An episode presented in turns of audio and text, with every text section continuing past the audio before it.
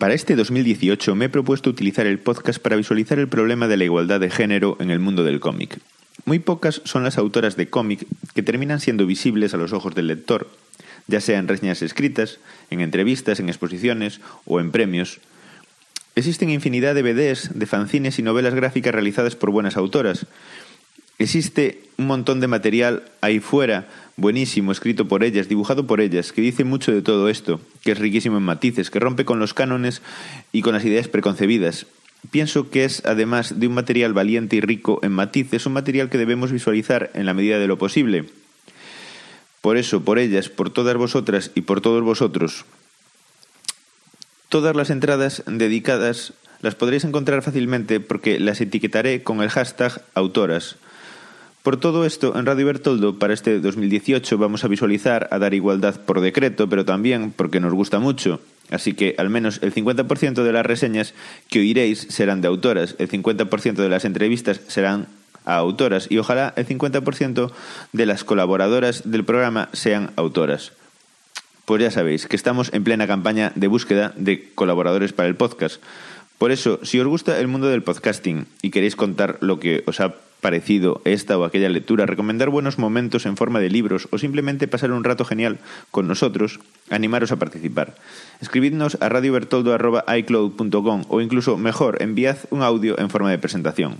Os estamos esperando.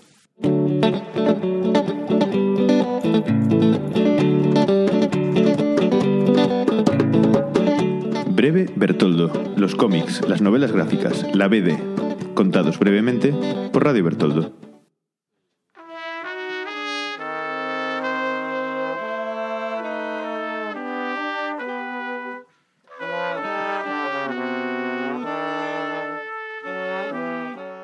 Ore Monogatari, mi historia de amor, es un manga, un shojo de dos autoras niponas con muchísimo talento.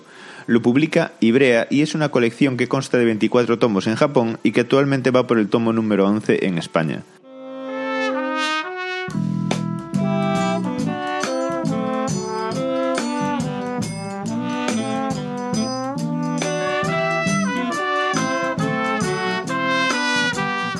Desde que salió en las librerías me llamó la atención pues el dibujo y lo colorido de sus portadas.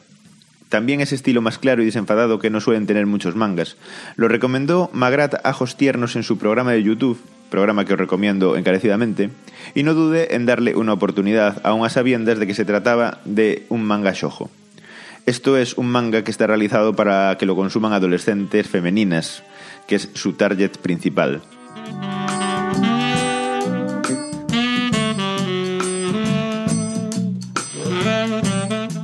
Después de haberlo leído, no puedo estar más de acuerdo. El manga me ha gustado porque es una historia muy bien contada y para nada habitual, pero he de decir que no creo que continúe la serie porque es un rollo que no tiene mucho aliciente para mí.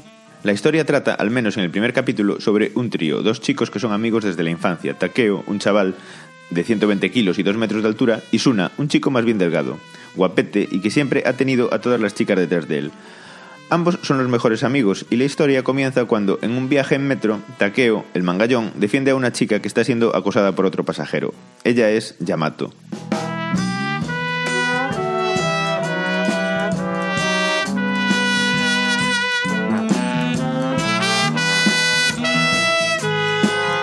Y a partir de ese fortuito encuentro comienza la relación entre los tres que se desarrolla a lo largo de todo el tomo.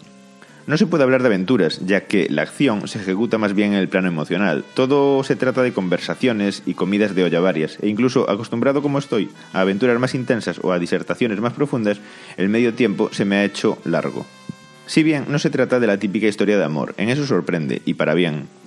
Desde luego se notan los toques de humor que destacan otras reseñas de este manga, y he de decir que he terminado empatizando mucho con el amigo de Takeo, con Suna, ya que es un elemento que mira con escepticismo casi todo lo que pasa en la historia. Es un outsider, un radical del amor, pasa de todo y de todo, siempre muy educadamente, eso sí, y seguramente piense en su interior que está rodeado de una panda de pirados.